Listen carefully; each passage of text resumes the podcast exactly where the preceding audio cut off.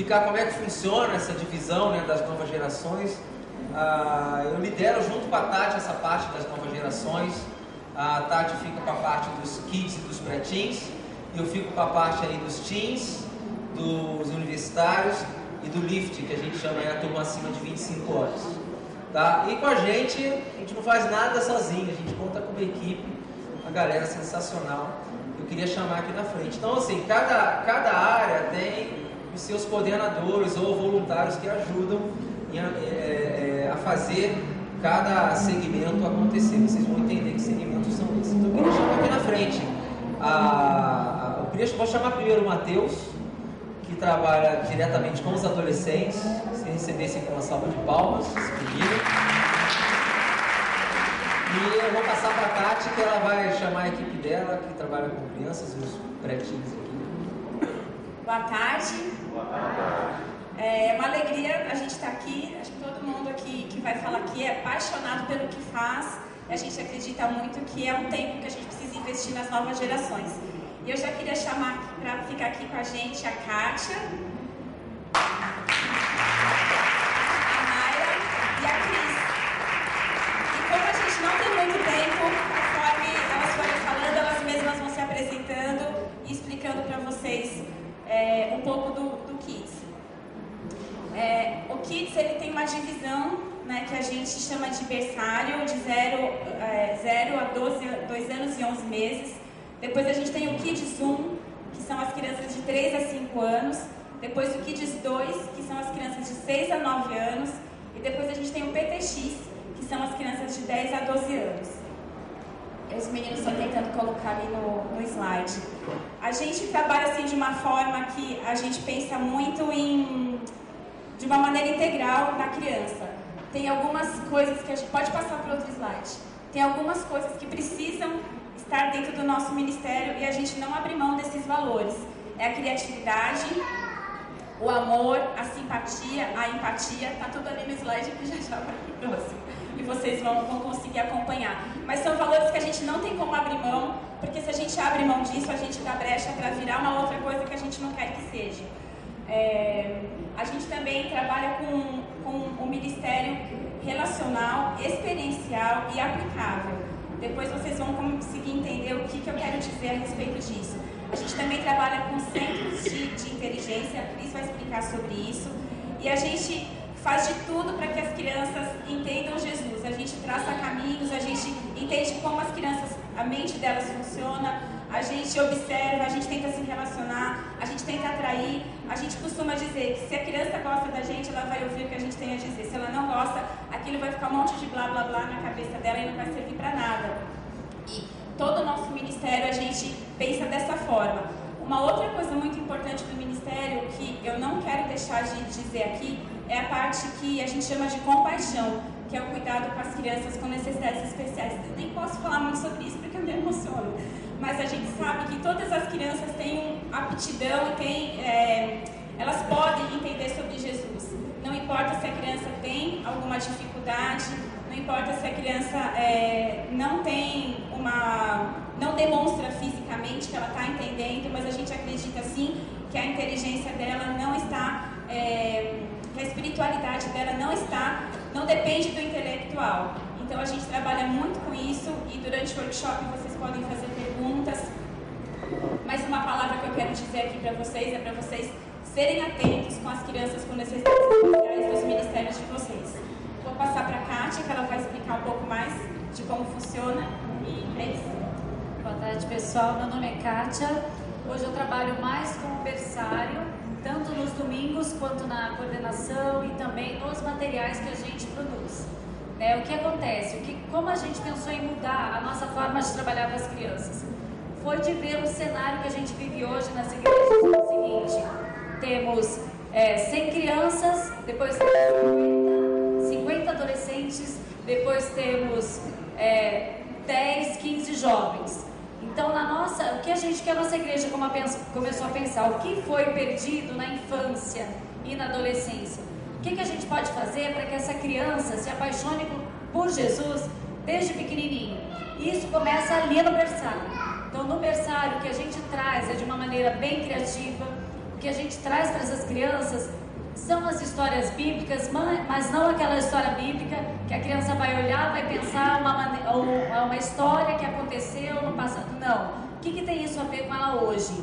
Então, independente de qualquer história, a gente fala de Jesus, fala do amor de Jesus, do cuidado é, em relação aos pais, aos amigos e tudo mais. Então, é uma maneira que a gente vê que a criança vai tendo alguma experiência ali desde pequeno. E outra coisa, o ambiente que a gente trabalha também, que a gente não consegue ter um ambiente é, muito diferente das escolas. A gente tem que ter um ambiente parecido, um ambiente agradável, um ambiente bonito, colorido, atrativo. Por quê? Para ela poder também ter o interesse para ficar ali com a gente, para ouvir e muito amor, né, gente? Porque você tá estar ali com os bebês, você ensinar ah, mas hoje, será que aprendeu alguma coisa? Aprende. Aprende quando ouve aquilo que você fala, aquilo que você não fala. A sua maneira de agir, a sua maneira de cuidar, então tudo isso. Né? Então essa parte que, que a gente está mais hoje cuidando, que é a parte do berçário. Daí agora a Mari vai falar um pouquinho sobre o material, que é o material também que a gente decidiu construir aqui em grupo na nossa igreja também, tá bom? Obrigada. Boa tarde, meu nome é Mayra hoje eu tenho o privilégio de participar do Ministério é, cooperando na produção do material que a gente optou em ser um material é, é produzido por nós. O pastor Sidney é, teve essa visão de que a igreja a, precisava caminhar junto com as famílias, então as crianças aqui da igreja elas aprendem exatamente o que os, os adultos ouvem nos cultos. A gente pega as mensagens, a gente mastiga as mensagens, transforma as mensagens em lições as crianças todos os domingos estão na mesma página que os pais estão. Então, esse é um ponto super interessante, super importante, porque tem uma troca, a gente proporciona essa troca dentro da casa da criança para que ela possa uh, crescer junto com os pais. É, nosso currículo é dividido assim em três, basicamente em três partes. A gente tem uma parte que a gente chama de é, que a gente encoraja os professores que a gente traduz essa lição, a gente sempre fala lição primeiro para nós e depois para as crianças. Então a gente tem é, um, um, encorajamento para os professores, sempre nós temos um desafio trazendo aquela mensagem de uma forma muito é, diferente, criativa. A Bíblia é a mesma, a mensagem é a mesma, as histórias são as mesmas, mas como a Kátia disse, não é uma história que aconteceu há um tempo atrás. A criança tem que entender que Jesus é real, a gente não tem medo de impactar a criança, a gente não tem. É, restrição em ser profundo naquilo que a gente vai dizer para as crianças, claro que de uma forma leve, de uma forma divertida, mas a gente quer a cada domingo é, aprofundar mesmo essa espiritualidade deles, né? da curiosidade, de aguçar o entendimento, para que elas entendam o Jesus é, real, para que elas entendam, tenham uma formação espiritual saudável, para que elas cresçam é, aprendendo mesmo. Então a gente tem essa primeira parte do currículo que a gente chama de carta aos professores, que nada mais é que um encorajamento. Uma outra parte que a gente pinça um foco bem específico, aquilo a gente chama o que queremos que as crianças aprendam, e depois a gente esmiuça isso para cada faixa etária, para os 3, para os 4, para os 5. A Cris vai explicar como que a gente divide isso. E depois nós temos é, também o ensino criativo, que eu não posso deixar de falar isso. Essa lição é traduzida para as crianças no primeiro momento o nosso teatro. A gente tem o Josué aqui, ele tem escrito os teatros, sempre uma história fictícia, alguma coisa muito é, atual, que tem a ver com a linguagem das crianças. Elas gostam muito desse momento, elas se conectam muito com esse momento. Então, o ensino criativo, ele é, na verdade, uma, é, uma pitada daquilo que as crianças vão aprender durante a história bíblica elas têm isso de uma forma bem, bem inteligente, bem criativa, bem lúdica e depois elas vão aprofundar o que, elas, o que queremos que elas aprendam na estação da história que a Cris vai explicar. E outra coisa da lição que a, a gente vai deixar aqui já para vocês é que esse currículo já foi todo compilado, a gente tem mais de 120 lições desde 2015 que a gente tem escrito isso e logo logo vai ser um material que a gente vai poder compartilhar com todo mundo, porque isso não é pra gente, a gente tem sempre o prazer em dividir com outras pessoas aquilo que a gente tem feito. Obrigada. Boa tarde, eu sou Cristiane, é, sou, assim como a Kátia, a gente é, professoras, educadoras, eu me especializei em educação infantil e há 25 anos eu trabalho com educação e há 15 anos com educação bilíngue. E como a, é, é, viajando e indo a palestras de educação bilíngue, a gente vendo Loris Malaguzzi, Howard Gardner, eu vinha para a igreja e falava, gente, por que, que na igreja as crianças têm que pintar revistinha? Né? Então eu vou só pincelar rapidinho como começou esse quarteto, esse grupo, e hoje já é um grupo inteiro de voluntários, né? E eu vim incomodada, incomodada e ajudando, não, Cris, faz as atividades, a gente vê a história, então vamos fazer o Velho Testamento. Aí eu pegava um livrinho e tinha lá, Davi desagradou a Deus, como você pode agradar a Jesus, como Jesus fica feliz com você? Aí tinha um menininho cuspindo no outro, um menininho bravo e um menininho entregando uma flor para a professora. Eu falei, gente, isso não existe. Primeiro, que Cristo me ama, mesmo cuspindo no meu amigo. Se agrada, ele não quer isso, porque ele quer que eu ame o meu próximo, para o meu bem. Não porque ele vai ficar bravo comigo vai jogar um fogo do céu e eu vou ter medo dele. Né? Então eu vim de uma igreja, eu digo igreja como um todo, minha infância nisso, de cuidado, mãozinha onde pega, e você fica, Jesus, né? Não! E aí eu comecei a me indignar e trabalhando, e você vai para Gardner, eles, ele fala das inteligências múltiplas, você vai para Loris Malaguzzi na Itália, eles estão falando da pedagogia da infância. Gente, você vai para o YouTube, tem Felipe Neto, tem Lucas Neto, e a gente está falando, cuidado, mãozinha onde pega. Eu falei, não, alguma coisa a gente tem que fazer. E a gente se juntou e fomos, tudo que a gente aprende, eu e a Kátia lá em congressos, vamos Tati, vamos Mayra e vamos mundo, a gente tem que aprender o que é a pedagogia, como a criança aprende, como a criança pensa, como é essa criança que cresce, que se desenvolve. E a gente tem o melhor conhecimento de todos, mais que o bilinguismo, mais que tudo, é Jesus. Então vamos estudar essa ciência da pedagogia da infância. O que, que o Gardner está falando sobre essas inteligências múltiplas e vamos fazer isso aqui. E aí entra o que a Mayra e a Tati e a Kátia falaram de pegar. Os pais estão aprendendo uma coisa sobre Jesus, permanecer em Cristo, e a criança está. Como que vai fazer essa família conversar no carro? Né? Então, outro dia eu cheguei, a Maria chegou com um saquinho em casa com um algodão dentro. Maria, que é esse saquinho? A minha filha de 6 anos, ela no Kids. E, ah, mamãe, é porque a gente fez lá no ateliê, lá na igreja. É, mas por que você fez isso? Ah, mamãe, porque andar com Jesus é leve. A vida com Jesus fica mais leve. Ela não decorou um versículo, mas ela entendeu que é Cristo. Decorar versículo é importante? Sim. Mas entender o versículo, experienciar o versículo, é, é, é muito importante. Né? Não adianta ela decorar e praticar.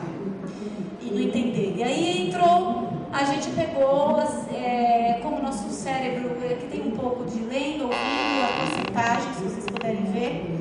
E Gardner fala de várias inteligências. Então, se eu tenho aquela criança, a gente tem hoje a estação da história. Então, a criança, elas não ficam dentro de uma sala só. Elas andam pela igreja, elas andam pelo espaço kids. Então, eu tenho o ateliê, que é onde ela vai fazer arte. Eu tenho a história, que é onde ela vai ouvir a história, a palavra de Deus, a Bíblia. Ela tem o corpo em movimento, então Jesus falando para Pedro e Pedro andando sobre as águas com Jesus. Então a gente fez uma parte de corpo em movimento, onde ela vendou os olhos e ela andou pelo chão molhado. A gente pegou uma piscininha e elas andaram. Então, 20 minutos ela troca de estação.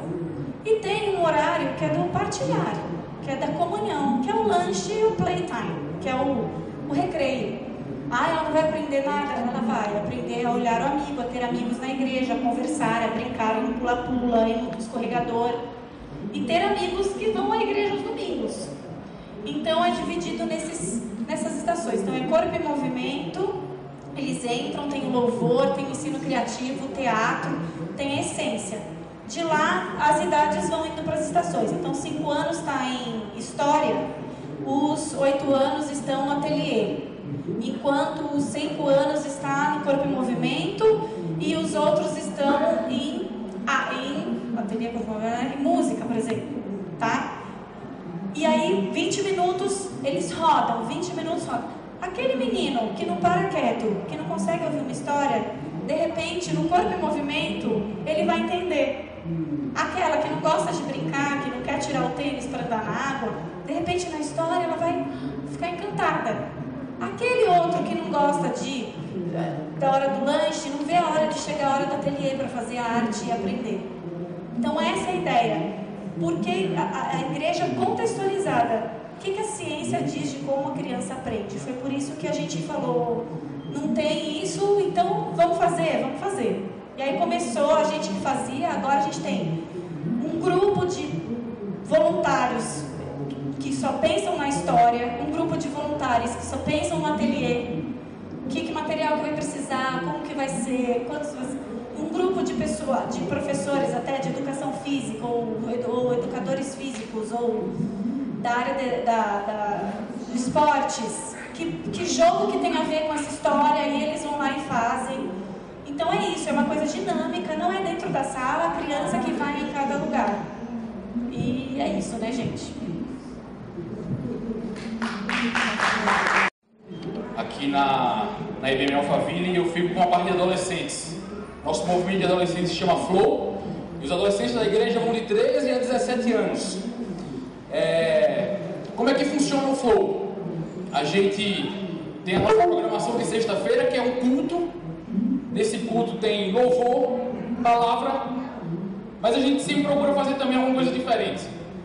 Uma das nossas características aqui da igreja é a recepção. Então a gente faz uma recepção também especial para adolescentes. A gente prepara uma mesa com doce, com é, balinha, pirulito, gelinho, gente para abraçar, para sorrir. Uma equipe especializada, preparada justamente para conectar as pessoas que estão chegando, que são novas, com o pessoal que é mais antigo. E a gente vê, poxa, eu acho que essa pessoa que está chegando pode se conectar bem com aquela. Então tem uma equipe justamente para isso. Lá dentro, é, na, na, hora do, do flow mesmo, na, na hora do culto, a gente tem louvor, a gente sempre tem uma interação.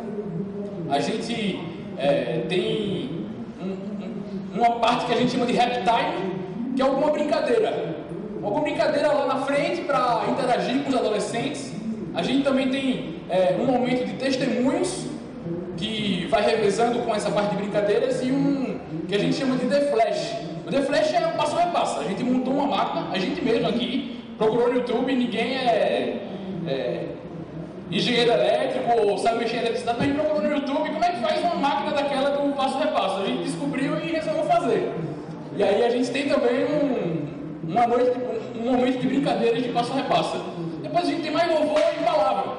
Essa funciona a nossa sexta-feira. É...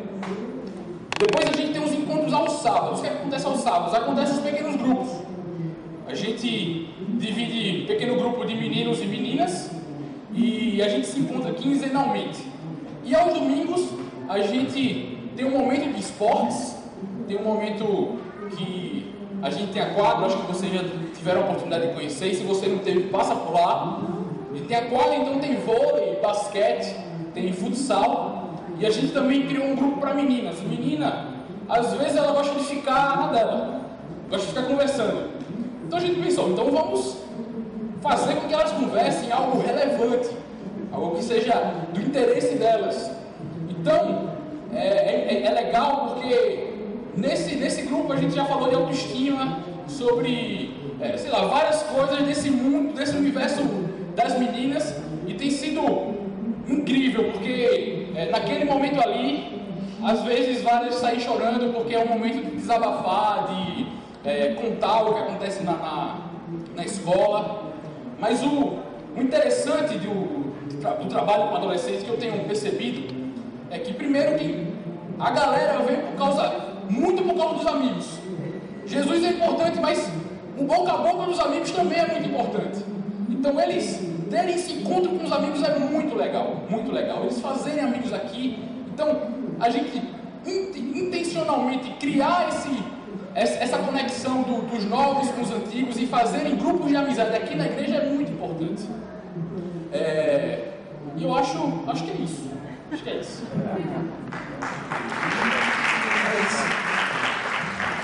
Interessante, né? Que a gente passa a vida toda como igreja brigando com a ciência e hoje é a ciência que ajuda a gente a entender diversas coisas, né? A, a escadinha vai crescendo, né? Então, o projeto de novas gerações aqui na igreja a, a, sempre teve na cabeça do pastor Sidney e, e, e no nosso coração é, é entender que a criança que chega aqui com zero anos, meses, dois anos, três anos, ela possa entender que Jesus é suficiente na vida dela até a vida adulta. É, quando a gente né, tem, tem, tem a filha do Walter, que é a, a Rafinha, que é como se fosse o nosso parâmetro aqui. Ela chegou aqui pequenininha, já está com nove anos, e a, qual é a ideia? É que Rafinhas e várias Rafinhas de 9 anos chegue até a vida adulta entendendo que Jesus é suficiente. E a gente passa pelos kids, pelos pretins, pelos adolescentes e a gente, a gente chega nos jovens. Ah, eu cresci na igreja. Quantos aqui cresceram na igreja? São igrejeiros, né? Nasceram e tal. Eu era de uma época, e vocês também, que tudo bem, ok, a gente sabe quem é criança, a gente sabe quem é um pré-adolescente, embora é um termo novo, né? eram os juniores né, antigamente. A gente sabe quem são os adolescentes em termos etários, né? faixa etária, mas o jovem, quem era o jovem antigamente? O jovem antigamente era apenas aquele cara ou aquela moça que ainda não havia casado, não havia se casado. Então, se você não casou, você era jovem. Eu era de uma época, se a pessoa tinha 20 anos, ela era jovem. Mas se aos 21 ela casou, ela virou adulto. Então ela saía da união de jovens, né? E ela ia para a união dos adultos. Ela trocava chocolate surpresa por bolo e café, sem açúcar por causa do diabetes. Entende? Mas ela tinha 21. Ela tem crise de uma pessoa de 21 anos. Só que a realidade dela é com aqueles que já eram casados, se eram mais velhos ou não, não importa. E da mesma forma, a pessoa que não casou, que tem 21, 22, 29, 30, 32, 35, 36 anos e não casou, ela é jovem. É jovem. Então, mas ela tem uma realidade diferente. Provavelmente ela já trabalha, provavelmente ela já paga o boleto. Então o que, que a gente entende, gente? Que falar jovem hoje em dia, jovem, só, só jovem, é algo muito abrangente. Então a gente entende que o, o jovem, o universo jovem, algumas coisas se convergem e outras se divergem. Por exemplo, vou fazer uma pesquisa aqui. Quem gosta de Star Wars? Levante a mão. Fique com a mão levantada. Bom? Quantos anos você tem, Jéssica? Paulo? 54. 35.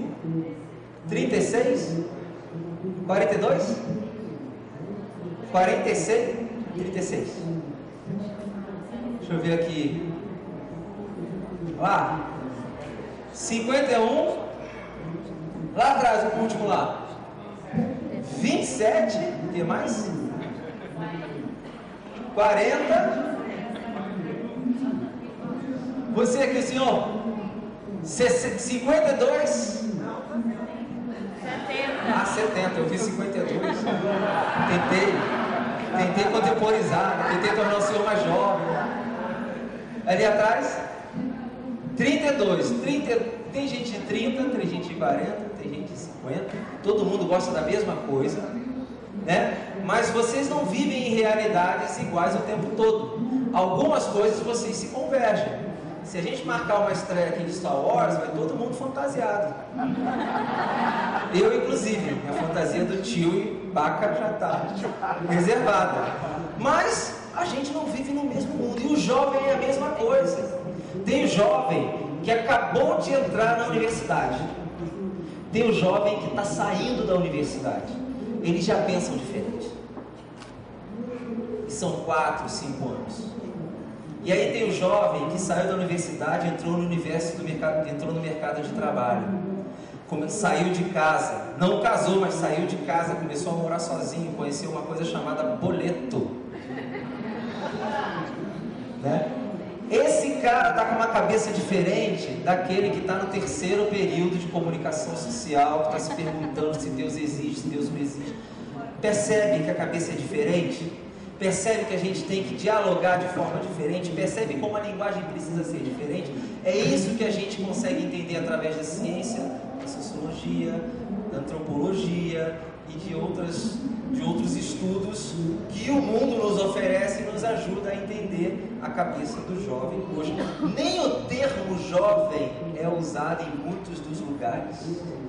Apenas a identidade visual, conteúdo e forma de se falar já define que é jovem. Quando você ouve um comercial da Malhação, um comercial da Malhação na TV Globo, você nunca ouviu na história alguém falando assim, ou alguém chamando na Rede Globo, 5 horas da tarde, Malhação, a sua novela jovem. Você nunca ouviu. Você sabe que é jovem. Todo mundo aqui sabe que a Malhação é voltada para o público jovem, apenas pelo conteúdo. Tá? Então, a gente usa isso para poder entender as novas gerações e dividir as novas gerações de forma que a gente consiga dialogar, se aproximar, para que eles possam entender apenas uma coisa. Apesar da linguagem ser diferente, o objetivo é um só: que Jesus seja suficiente na vida deles em todas essas áreas e que eles não precisam esperar a vida adulta para seguir Cristo. Entendeu? Então, partindo dos jovens, nós temos três visões. Né? A gente, para fechar, o Mateus falou do flow, que são os adolescentes. Eles saem dos adolescentes e eles se conectam no Uni, que são os universitários, mas não necessariamente só universitários, pessoas de, os, jovens de 17 a 24 anos, alguns de 25 ou 26, eles se conectam aqui. Eles têm reuniões todos os domingos. O culto deles é todos os domingos às seis e meia. Um culto só para eles. Todos os domingos às seis e meia. Uma série de mensagens só para eles, mas com o mesmo conteúdo que está sendo falado em todos os lugares. Então, às vezes, a gente muda o nome da série, mas a gente está falando exatamente a mesma coisa. Tá? E aqui a gente tem um movimento de pessoas de 25 a 29 anos que a gente chama de lift. Esse aqui é o cara que já entrou no mercado de trabalho, é o cara que já está morando sozinho, mas é jovem, não casou, está cheio de questões, o universo do, do o mercado corporativo é algo novo para ele, é desafiador. Aqui ele tem o desafio dos professores, que fala que tudo é relativo, que fala que tem verdade, não tem verdade absoluta. Aqui ele tem o desafio do mercado de trabalho, e muitos deles tentando desafiar o seguinte, cara, teu Deus agora vai ser o dinheiro, a tua meta agora vai ser competir com o outro, a tua meta agora vai ser ser promovido e tudo mais. Então são crises diferentes, mas o mesmo Jesus aqui pode pautá-los, não ser um elemento a mais na vida deles, mas ser um elemento de base. Então é assim que a gente trabalha e são os pilares. Aí é o próximo slide que eu fecho, a gente vai para as perguntas, que tem a ver com os pilares que a gente coloca aqui. O primeiro deles é o incluir, o segundo é o esclarecer e o terceiro é capacitar. Incluir, a gente vai fazer de tudo para ter o jovem aqui dentro.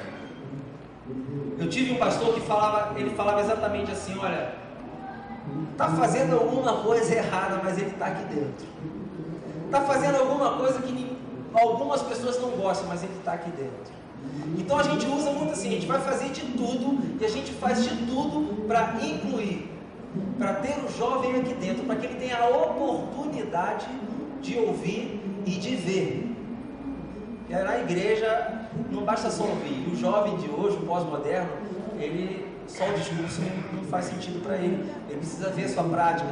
Então aqui ele tem a oportunidade talvez de ouvir e de ver. E é o conceito do venha como está. Depois a gente tem o objetivo de esclarecer, de dizer para ele o seguinte: olha, tem coisas que a gente acredita sim como verdade, tem coisas que a gente não acredita. De se posicionar de ter algumas questões da sociedade que a gente não concorda, mas a gente não vai ficar enrolando. A gente pode se posicionar, a gente pode esclarecer e a partir dali ele pode tomar uma decisão de mudar a sua cosmovisão ou a sua postura. Ou seja, venha como está, mas não fique como veio. Alguns lugares você só tem o venha como está. Outros você só tem o não, vive, não fique como veio. Então a gente tem o objetivo de esclarecer. E o último é capacitar. Por que, que eu chamo de capacitar? Porque eu cresci numa época em que a gente não capacitava os jovens, a gente só protegia. Vamos fazer aqui uma balada gospel para ele não ir na balada lá de fora. Vamos fazer um negócio aqui para ele não entender que tem um mundo lá fora, mas ele vai conhecer o mundo. Não tem como você impedir isso. Uma hora ele vai se chocar com a realidade lá de fora. Então o que, que você faz? Você não protege, mas você capacita. Jesus mesmo disse isso, né? Não ficarei mais no mundo, mas eles ainda estão no mundo. Eu vou para ti. Pai Santo, protege-os em teu nome, o nome que me deste para que sejam um. Deus não nos tirou do mundo. Ele continua falando assim: ó, não peço para que tire-os do mundo, mas que livre-os do mal. Se fosse para a gente ter uma bolha em que a gente só ouvisse o que a gente gosta em relação à nossa fé, que a gente só vivesse na adoração e tudo mais, Jesus já teria arrebatado a gente. Mas a gente está aqui por uma missão, é para encarar o mundo lá fora, mas encarar de forma capacitada preparada. Então a gente não protege no sentido de criar uma bolha para o jovem, mas a gente capacita ele para que de alguma forma ele consiga levar Jesus para o ambiente que ele está. Então é isso. Então a gente agora vai abrir para algumas perguntas. E você pode levantar a mão, dizer talvez de onde você é e fazer uma pergunta pra, pra, sobre crianças, sobre novas gerações, sobre jovens, enfim, qualquer dúvida, se a gente estiver apto a responder assim, a gente vai fazer, tá bom? Talvez eu repita, tá? Então você pode direcionar a sua pergunta, fazer uma pergunta genérica. Ela que levantou o braço primeiro. Só queria saber se depois dos 29 anos, vida adulto, está no Então, ah, depois dos 29 anos, a gente divide a nossa igreja em dois grandes blocos, tá? Novas gerações e adultos. Então tem área pastoral para novas gerações, eu, a Tati, nós, cuidamos, e tem a área dos adultos, que o pastor Leander cuida. A partir dos adultos, né, o primeiro movimento depois do lift é o que a gente chama de 30 a mais. Que antigamente, a galera acima de 30 queria ser chamada de jovem ainda, se não casou, mas a gente fala que é verdade, olha, não é. Mas ainda assim, algumas realidades podem se parecer sim. Mas aí são bloco, a gente já considera o bloco dos adultos, que é pastoreado pelo pastor Neander, e aí tem toda uma divisão. Aí a realidade é diferente. Aí tem os adultos solteiros, e aí tem os casais. Aí os casais também não são não são só casais. Isso é que é interessante a gente perceber, não são só casais. Tem casais com filhos pequenos, casais com filhos adolescentes, porque o assunto é outro. O casal com filho pequeno está tentando se lembrar do último filme que ele viu, que foi Titanic. Estão fazendo bolão de quem dorme menos. Quem tem filho adolescente já tem outro problema. Quem já buscou mais tarde o filho na festinha? Né? E o filho está entrando nessa fase dos porquês. Então, são realidades diferentes. São os adultos, eles se dividem mais ou menos assim. Tá bom? E aquele nome ali, Youth, é juventude. Isso, isso tudo engloba a juventude. Isso aqui envolve a parte de crianças e pré-adolescentes, tá bom? Eu tenho duas, vou tentar resumir. É, a primeira, falando sobre o culto. Eu, eu, eu vou ir na frente, eu não tenho vergonha. Ah, é. Boa, você deu uma boa ideia, a pessoa podia vir aqui na frente. É sobre o Kids. É, eu tenho uma experiência com crianças e eu sempre me preocupei muito nessa, na, na fase do, de que hora separar o filho do pai no momento do culto. Então eu, lá na nossa comunidade, a gente acaba separando pós o dízimo. Então, para ter esse momento de experimentação do louvor junto com o pai e também do dízimo junto com o pai. É, mas eu sei que aqui, na verdade, já começa já. É, eu queria saber um pouquinho da opinião de vocês também sobre isso. É, eu, quando a gente decidiu já há um tempo lá na comunidade, tinha muito da minha experiência própria, daquilo que eu vivenciei como criança e que para mim foi experiência e exemplo, né, de andar com o pai. E aí eu queria saber um pouquinho da opinião de vocês sobre isso. E segundo ponto é outra pergunta que eu esqueci. Então vou perguntar. A gente, é, bom, a nossa igreja, nós começamos há um tempo atrás é, realmente tinha, as crianças ficavam no primeiro, no primeiro louvor e depois a gente fazia a divisão com o pastor Sidney. Quando eu cheguei aqui, era assim, a Kátia fazia isso e o pastor Sidney chamava todas as crianças lá para frente e orava logo depois o primeiro louvor e as crianças saíam para o prédio delas, né? Com a, a, a vinda para esse prédio, não tem mais como a gente fazer isso. Estava conversando, inclusive, ontem com um rapaz que está ali atrás. Primeiro por questão de segurança, porque a gente está dois prédios depois, aqui fica, ficam os carros estacionados, então a gente já é, é, partiu para essa divisão, né? Eu, particularmente, eu acho que a gente tem uma hora e meia só de culto com as crianças. Realmente, o tempo com os pais, o louvor, aquela integração, né? aquele tempo que, que o pai está vendo se a criança está se conectando ou não, é importante também. Mas eu acho que a gente tem uma hora e meia só com as crianças, é muito pouco tempo comparado com o tempo que eles têm na escola, com o tempo que eles têm com, com condomínio, com outros esportes. Então, a minha opinião particular, mas realmente depende da visão que Deus dá para cada ministério, é que eu, eu gosto de estar com eles. Eu acho que esse tempo de uma hora e meia é até pouco para o que a gente tem para ensinar e, e, e para transferir para eles. E a questão também da linguagem do louvor, né? Porque a gente tem um momento de louvor com as crianças. Tem músicas que a gente sabe que as crianças vão entender, vão entender a letra e tal, que são cantadas. Aqui nos adultos e nas crianças também. Né? No começo a gente teve uma abordagem, esses pais, ah, era tão lindo quando o pastor orava pelas crianças e tal lá na frente. No começo foi realmente até por uma questão de segurança, porque eram, no começo eram 50 crianças, depois tinham 100, 300 crianças, não tem como 300 subirem no palco e descerem em segurança e tudo mais. Então, agora, por essa questão de segurança e pela questão da linguagem também, a gente traz algumas músicas do louvor daqui para as crianças que daí tem um momento de louvor, tem a banda que toca com eles, que é a banda que toca aqui também com os adultos, né? Então, por isso essa divisão nesse momento. E o dízimo a gente também tem a hora da oferta com as crianças lá, né? A partir de quatro anos. É, só emendando nessa daí. É, ontem eu até estava pensando sobre isso daí. Falei, caramba, meu filho, cara, meu filho tem sete anos e a minha filha três é, ele me conhece indo para a igreja, mas ele não me vê eu louvando a Deus. Eu acho que interessante isso também, né? Mas aí cabe aos pais, em vez de quando, passar um, um período de louvor, depois acho que não tem problema ir lá é, pedir que as crianças, é, levar a criança no, no Kids, né? Então, assim, eu fiquei pensando nessa. Né, eu acho que é interessante ele me ver, não como uma pessoa que faz o culto doméstico e tal, fica lá em casa, mas uma pessoa que ama Jesus, louvando Jesus, essa, essa parte de visualização é legal. Né? Só para complementar, lembrando que aqui na igreja a gente sempre tem, o pastor investe muito nisso, então a gente sempre tem alguns eventos que a família está junto com a criança, né? Festa da família, dia dos pais, dia das mães, por maior que seja a nossa logística e cada vez maior, a gente faz questão de trazer as crianças para o tempo, para esse momento com os pais, na, agora na própria Target, né, eles, eles vêm para o culto no, no, último dia, então assim, a gente investe nesses momentos, mas é, acabam sendo momentos por uma questão realmente do, do, nosso crescimento e dessa logística e da visão que a gente tem, mas que a gente nunca esquece que a família e a igreja são parceiras e a gente quer proporcionar esses momentos juntos. É, complementando, né? Uma hora e meia de culto nunca vai ser capaz de competir com sete dias na sua casa, sendo igreja ali. É, eu acho que é o melhor exemplo que a gente pode dar enquanto pais, é o que eles vão ver quando a gente estiver em casa. Né? Eu fiquei sabendo de uma história uma vez, que eu não sei se foi verdade ou se foi ilustração, mas que um filho, vendo o pai pregar, ele virou para alguém do lado dele e falou assim: Tio, tia, prende o meu pai no púlpito, porque ali ele é ótimo ali ele é ótimo. Eu tenho um filho de dois anos, eu nunca queria ouvir isso.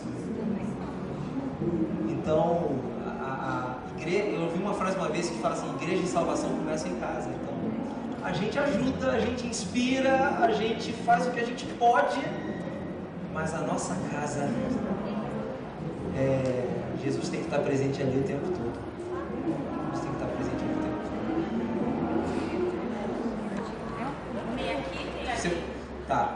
Conseguir. Você pode vir aqui?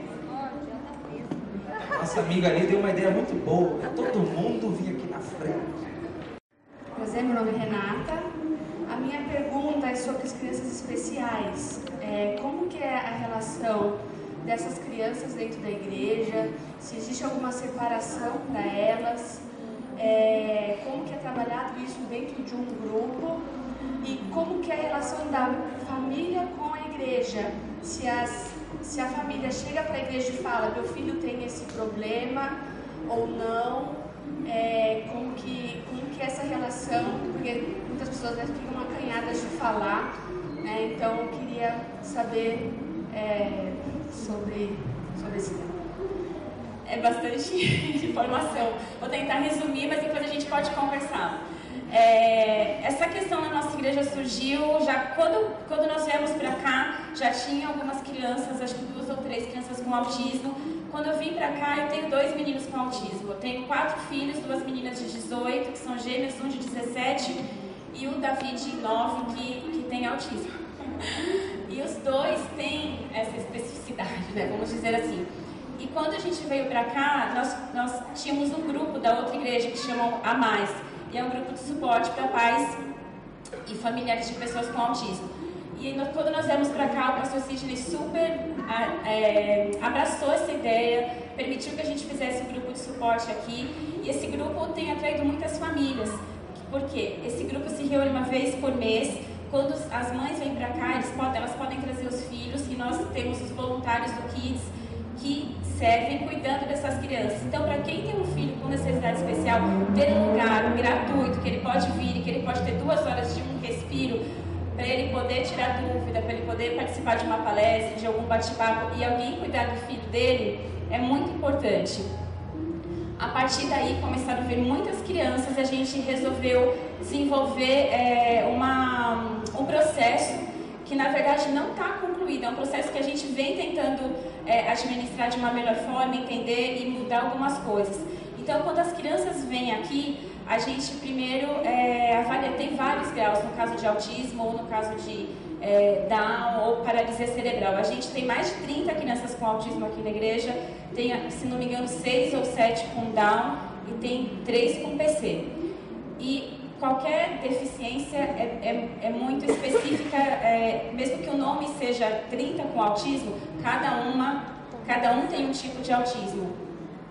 Então a gente primeiro tem que ter os voluntários que têm esse chamado, porque não é todo mundo que tem um chamado para cuidar dessas crianças.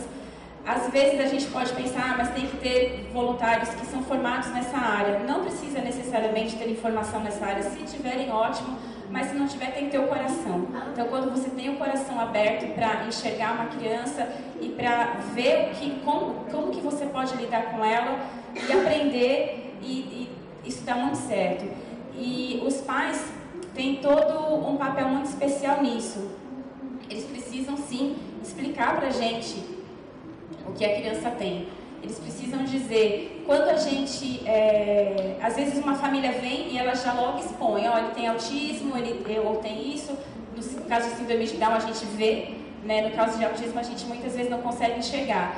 Então, às vezes os pais falam sim, outras vezes eles não falam e está muito explícito para a gente, só que a gente tenta esperar o pai falar. Né? Às vezes o pai mesmo assim, a gente dá algumas semanas o pai não fala e às vezes eu chego e falo assim, ou alguma delas fala, olha, a gente é, tem aqui, né, conta alguma história, olha aquela criança, né, ela tem autismo, olha aquela mãe, né, tenta puxar a conversa de alguma maneira. Então a gente nunca chega falando, mas a gente dá aberturas para a mãe falar e tenta deixar sempre um ambiente para ela se sentir segura que ela pode falar, que a gente não vai dizer, não, ele não pode estar aqui, ele não pode entrar. É, cada uma das crianças tem um, um tipo, né? tem, tem, tem, um, tem um, um, uma necessidade quando elas estão ali com a gente. Tem algumas crianças que ficam sozinhas, tem outras crianças que precisam de um voluntário para estar tá junto, um a um. Então, a gente, por isso que a gente tem que ter essas voluntárias. Tem criança que ela só precisa de um, um tempo é, numa sala que a gente chama de aconchego então, ela, às vezes chega, ela está muito agitada, tem aqui uma, uma nossa coordenadora dessa parte, a Ju, ela está aqui, inclusive. Então, às vezes, ela, ela sente, né, ela e as outras voluntárias, se a criança está muito agitada, geralmente a gente põe a mão no coração, ou vê o olhar dela, então a gente leva para essa sala do aconchego. Eles não ficam lá o tempo todo, porque não é esse tipo de inclusão que a gente acredita. A gente acredita na inclusão, inclusão que a gente tem que fazer algumas coisas para eles estarem com a gente. Né? Mas às vezes eles precisam ficar lá só para dar um respiro, para eles se situarem onde eles estão, porque às vezes chegam muito confusos, então eles precisam desse espaço para se situar. E depois essa voluntária, no caso quando é uma uma, um a um, né? Ela começa a fazer todo o, o, o, o caminho que as outras crianças estão fazendo. Né? Ou às vezes ela só precisa chegar nesse momento e depois ela consegue andar sozinha. Então, realmente, cada caso é um caso. Tem uma ficha que os pais podem preencher. Tem um, também, a gente tem um terapeuta que ele vem aqui faz uma consultoria. Ele vem todo ano e ele, ele analisa, ele fala, olha, vocês podem melhorar isso, podem melhorar aquilo. E a melhor coisa é o amor. Né? Só dessas famílias serem recebidas aqui na igreja, assim, para elas, elas, elas gostam muito, elas se sentem muito felizes. A gente tem vários casos, histórias aqui na igreja de famílias que foram mesmo transformadas. Tem a Jane aqui, se me permite dizer, ela está ali com a mão levantada. A gente tem a Madá, tem, tem, tem muitas histórias mesmo. É, uma, é, um, é um milagre o que acontece aqui na igreja. Pode falar.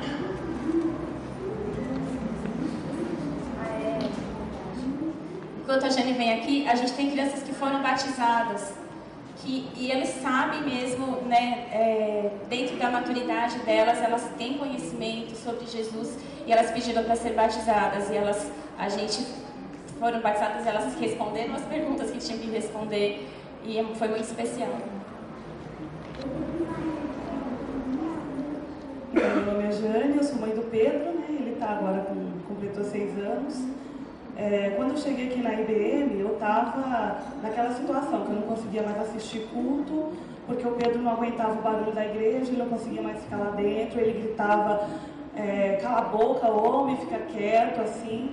Então a gente ia para o culto só para por ir. Aí eu ficava com ele lá fora, depois meu marido revezava e ficava nessa, né? E eu falei assim, esse negócio não está dando certo. E eu conheci a IBM exatamente através do A. E no começo o Pedro não queria ficar lá, o Pedro, essa turminha que eles falaram que segue, o Pedro não seguia. E ele foi indo, foi indo e nesse, agora no, no na tarde, o Pedro é, fez atividade, o Pedro assistiu teatro. Então assim, foi um trabalho assim, de dois anos, sabe, aos pouquinhos, aos pouquinhos, mas que está dando super certo. Então é, é um trabalho bem bacana que todos deveriam realmente é, conhecer e se tiver alguém para indicar, indicar, porque dá muito certo. Ele está aprendendo de Jesus, ele já está pedindo para eu contar histórias de Jesus, canta música até da que ele ouve aqui. Então eu estou assim, muito feliz, muito feliz por ele estar super bem aqui.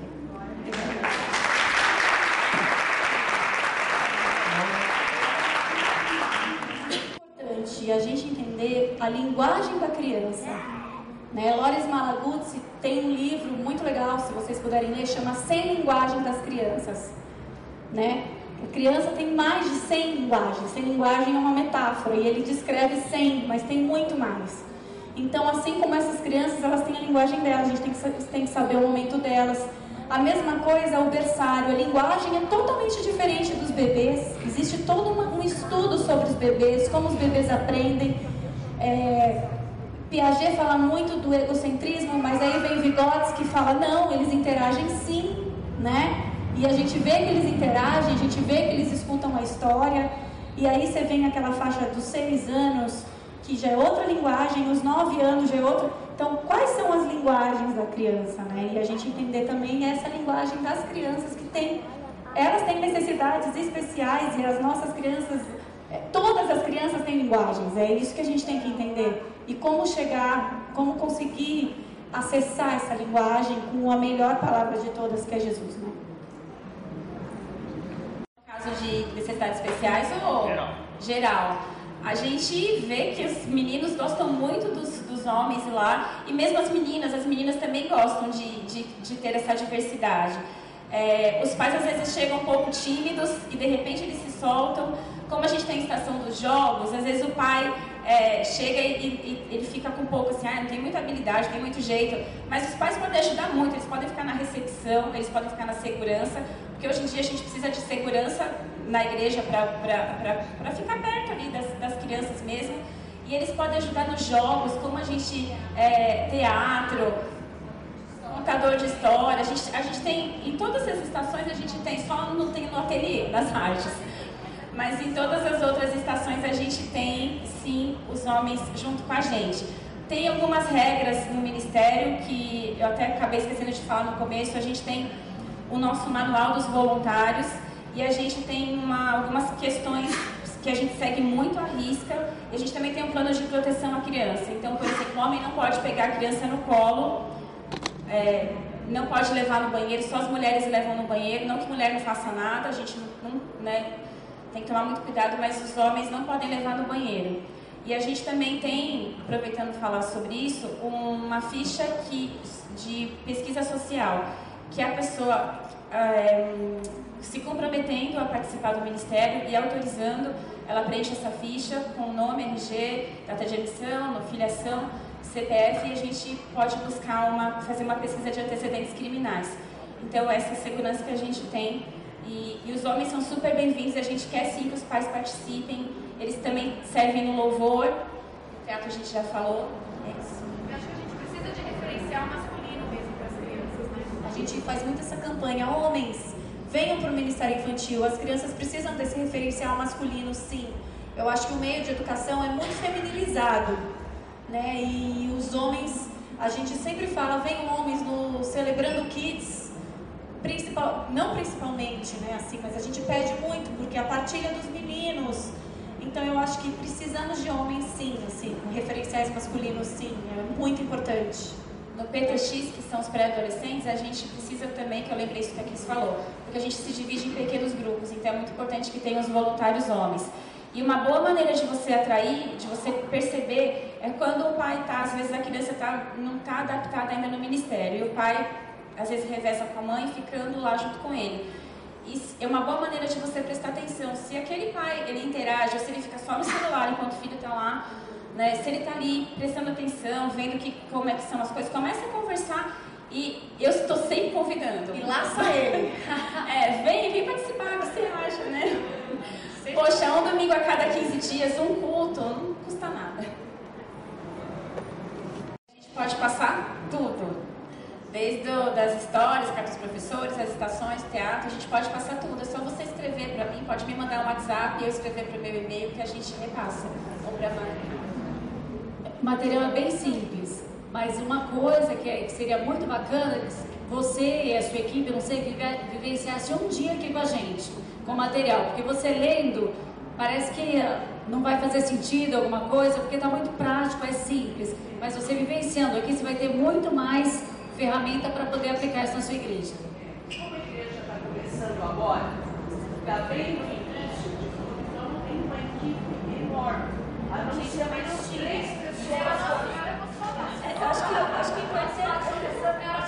Exatamente igual. Acho que uma coisa importante do material é que assim, não, a, a gente não inventou nenhuma roda. É um material realmente muito simples, mas o que enriquece esse material é, eu acho que são nossos voluntários, né? A disposição que as pessoas têm, a gente tem aqui a Dani, que faz parte da, da Estação da História. Então, esse pessoal pega o material e eles simplesmente é, expandem isso, né? Então aí o pessoal da história ele vai criar em cima daquilo, mesmo porque a gente a semana é muito corrida, as pessoas fazem muitas coisas, então a gente precisa de gente trabalhando em cima daquilo. Então a gente é, é meio aquele ditado japonês, a gente vai dar a vara e aí todo mundo vai pescar o seu peixe, né? O pessoal do ateliê, o pessoal dos jogos. Então todo mundo se movimenta, isso também é legal, porque a gente não dá nada mastigado para ninguém. Então todo mundo está criando, todo mundo está trabalhando, e isso é muito legal que todo mundo está imprimindo a, a, sua personalidade naquilo que está fazendo. Né? Todo mundo já tem o mesmo DNA, segue a mesma, a mesma linha, mas todo mundo consegue, e isso deixa a pessoa motivada também. Legal, lembrando que todo material, gente, é uma ferramenta, né? É, é, é legal entender o contexto de vocês. E quem sabe é um desafio, né? Cada um um dia poder estar tá desenvolvendo o seu próprio material, porque vocês desenvolvem com, a, com, a, com, a criança, com as crianças de vocês em mente. E é muito legal isso. Né? Quando vocês começam, é óbvio, você não começa isso do zero. Né? Muita referência foi, foi pega aí pra gente é, é, fazer isso tudo. Mas é legal vocês serem desafiados a, a, a, a escrever com as suas crianças em mente, com seus jovens e tudo mais, tá? Eu pensei nisso também. Nós pensamos, estamos pensando fazer. Porque estamos com poucas crianças aí. Então estamos de várias faixas etárias numa sala só. Então, fazendo esse revezamento de todo domingo. Mas vivendo uma realidade tanto aplicar através das brincadeiras do que expor em cada realidade. E, e na própria uma sala só, você pode fazer esses, a gente chama learning centers, que são centros de aprendizagem. Na mesma, antes a gente tinha, eram tudo na sala. E aí. Vamos lá, Matheus? Tá. Sobre isso? Posso falar? A gente, assim, a parceria, de uma maneira bem prática, é comunicação, né? Através de WhatsApp, página do Facebook, perfil no Instagram. E a gente está sempre aberto para conversar com eles, sempre. A gente se coloca muito à disposição, qualquer uma de nós, o Fabiano e o Matheus também, é, chamando mesmo eles para a realidade, né? Um, às vezes a gente tem algumas conversas um pouco mais é, firmes, mas sem, sem, sem é, respeitosas, exatamente. Por questões assim de horário, de, de realmente o pai entender, não entender que o nosso, o que a gente faz, a gente está ensinando, a gente não está cuidando da criança. Né? Então a gente precisa ter conversas firmes e esclarecer mesmo. E eu acho que é, é a transparência seguirem regras, é, todos os nossos espaços físicos têm regras e a nossa programação também tem regras. Só falar uma coisa, a gente tem só mais 10 minutos. Pedir para a Débora colocar aqui os nossos WhatsApps, tá bom? Se as pessoas quiserem depois perguntar ou falar com a gente aqui na frente. E uh, uh, essa conversa com os pais, a gente fala de seguir as regras, às vezes tem, ah, eu vou deixar com o meu irmão porque não fica, e às vezes a gente é meio dura, uh, é, no sentido assim, olha, seu filho de 10 anos precisa ficar com a turma de 10 anos, ele não tem responsabilidade pelo de 4.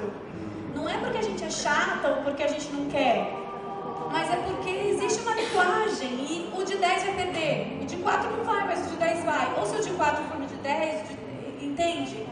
É nesse sentido, e muito, coisas. Acho que a Débora e depois ele, que estavam muito tempo com a mão levantada.